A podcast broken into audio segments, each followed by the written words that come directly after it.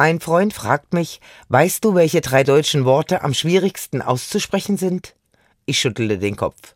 Er sagt, auf Platz drei steht Desoxyribonukleinsäure. In der Tat, ich kann es selbst kaum aussprechen. Ich warte gespannt auf die nächsten Platzierungen. Und überraschenderweise sagt er, auf Platz zwei steht Bitte und auf Platz eins Danke. Danke ist das am schwierigsten auszusprechende deutsche Wort. Zuerst denke ich, das ist ein Witz. Sage ich nicht jeden Tag ganz automatisch mehrfach Danke und Bitte an der Supermarktkasse, im Büro und in vielen alltäglichen Situationen? Aber dann fällt mir diese biblische Geschichte ein. Am Rande des Dorfes begegnet Jesus zehn Männern, die Aussatz haben, also Lepra. Sie dürfen nicht im Dorf bleiben, damit die anderen sich nicht anstecken. Sie flehen Jesus an, bitte, lieber Meister, heile uns. Das zweitschwerste Wort bitte kennen sie also noch.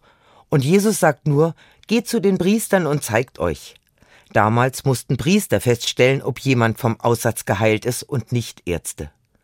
Und als die zehn Männer zu den Priestern kommen, sind sie auf wundersame Weise gesund. Bis auf einen Mann gehen sie alle fröhlich heim in ihr Dorf.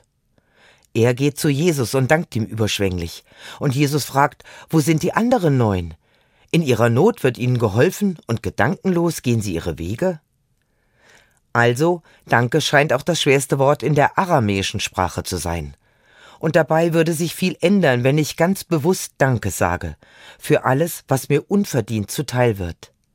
Wer Danke sagt, zeigt, dass es mir gut geht, hängt auch von anderen ab und von Gott. Danke sagen üben, damit es nicht das schwierigste, sondern das schönste Wort in allen Sprachen wird.